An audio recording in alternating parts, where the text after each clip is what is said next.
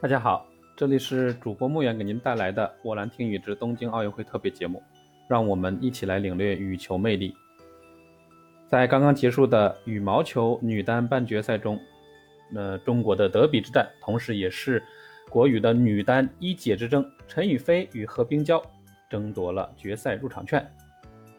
两位选手呢非常熟悉，对于对方的技战术也十分了解，所以呢在比赛的全程过程中也无需教练来指导，完全是一种放养状态。局间休息呢，两位运动员只能是溜达和擦汗。比赛第一局，双方呢都十分的安静，脸上呢也没什么表情，打法也是以调动四方球为主。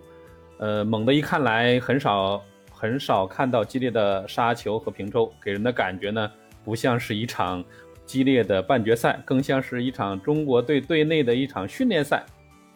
呃，但是总体来说，陈雨菲的变化更多，逐渐取得了场上的优势，以二十一比十六取得了首局的胜利。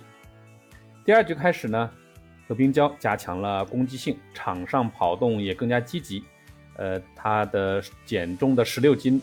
也不是白减的，依靠一言顽强的毅力呢，扳回了一局。在决胜局中，何冰娇的体能下降比较明显，失误呢也增多。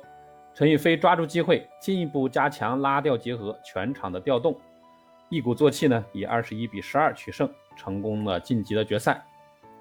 在比赛中呢，有一个小插曲，陈雨菲呢突然走到场边，脱下鞋子和袜子，呃一。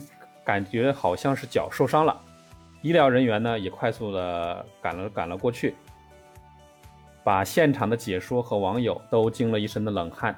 这么关键的比赛，如果受伤了，那对中国队可谓是一大损失。不过呢，幸亏只是宇飞的脚的大拇指磨了一个水泡，经过医疗人员的简单包扎以后，就继续进行了比赛。